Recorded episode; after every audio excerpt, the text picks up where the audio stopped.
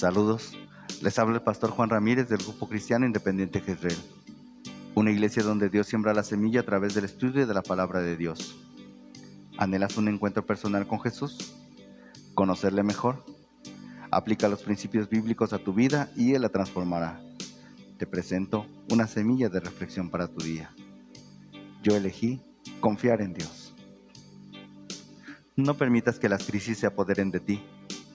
Comienza a ver las oportunidades y de seguro vas a triunfar. ¿Se ha fijado que la palabra más popular de estos tiempos es crisis? Leemos la prensa o vemos las noticias en televisión y nos encontramos con la crisis. Estamos en el trabajo, en el hogar y lo que escuchamos es crisis. Esto por supuesto hace que mucha gente cristiana y no cristiana se paralicen y no avancen por temor a la crisis. ¿Eres tú de esas personas que se han detenido ante la crisis o eres de las que avanzan en búsqueda de lo extraordinario? La vida es un asunto de actitud y la actitud es un asunto de decisión. Y yo elijo qué actitud voy a tomar ante las crisis, los problemas o situaciones que se me puedan presentar. Podemos optar por una actitud positiva o una actitud negativa. La actitud positiva hace la diferencia porque busca solucionar problemas. No es que deja los problemas así y no le importa. Una persona con actitud positiva busca siempre resolver, disfruta las circunstancias, ve más oportunidades y vive la vida con entusiasmo. Una persona con actitud positiva tiene presente lo siguiente. Número uno, no eligió las circunstancias que le tocó vivir, pero sí eligió cuál actitud manifestar.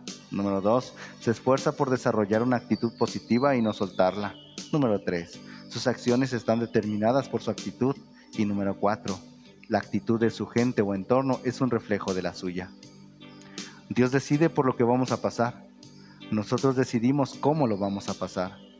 Es tu decisión cómo decidas pasar el día de hoy.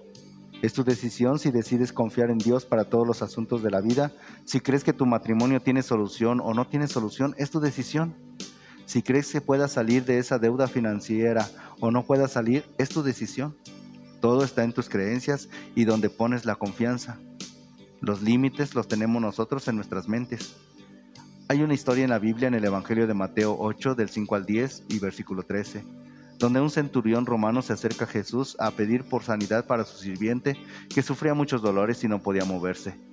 Jesús le dice que él irá a sanarle, pero el centurión le dice que no es digno de que él entre a su casa, que solamente ordene la palabra y el enfermo sanará. ¡Wow! Jesús se asombra y dice que ni en Israel habían conocido a alguien que, que confiara tanto como este extranjero. Y más adelante Jesús le dice que como creíste, así sucederá. Aquí podemos ver la actitud del centurión. Él pudo haber hecho varias cosas. Pedir que Jesús fuera a su casa, mandar a un soldado con el mensaje, buscar a otro sirviente sin que le importara los dolores del otro. Sin embargo, él buscó soluciones y siendo extranjero se acercó a Jesús. Se esforzó en acercarse al Maestro y eligió poner toda su confianza en Dios al pedirle que ordenara, que dijera la palabra de sanidad y el enfermo sanaría. Jesús puede elogiar esta actitud con asombro. Se maravilla de la fe del extranjero y le afirma que como creíste, así va a suceder. Algunas preguntas que me gustaría hacerte. ¿Qué es lo que estás creyendo para tu vida? ¿Qué es lo que esperas que suceda en tu matrimonio, en tus relaciones, tu negocio, tus finanzas? ¿Eres capaz de asombrar al maestro? ¿Cómo es tu actitud ante la vida? ¿Estás confiando en Dios para tus problemas, necesidades y tentaciones? Mi actitud determinará mis acciones. Puedo ser víctima o protagonista. Puedo ser bendición o maldición. Puedo ser esclavo o libre. Puedo confiar en Dios o no confiar. Es mi decisión. Hay una anécdota que lo ilustra muy bien. Cuentan que un alpinista con el afán de conquistar una altísima montaña inició su travesía después de años de preparación, pero quería la gloria solo para él, por lo que subió sin compañeros. Empezó a subir y se le fue haciendo tarde y más tarde. Y no solo se preparó para acampar, sino que decidió seguir subiendo. Y oscureció. La noche cayó con gran pesadez en la altura de la montaña. Ya no se podía ver absolutamente nada. Todo era negro. La luna y las estrellas estaban cubiertas por las nubes. Subiendo por un acantilado a solo unos pocos metros de la cima, se resbaló y se desplomó por el aire, cayendo a velocidad vertiginosa. El alpinista solo podía ver veloces manchas oscuras y la terrible sensación de ser succionado por la gravedad seguía cayendo.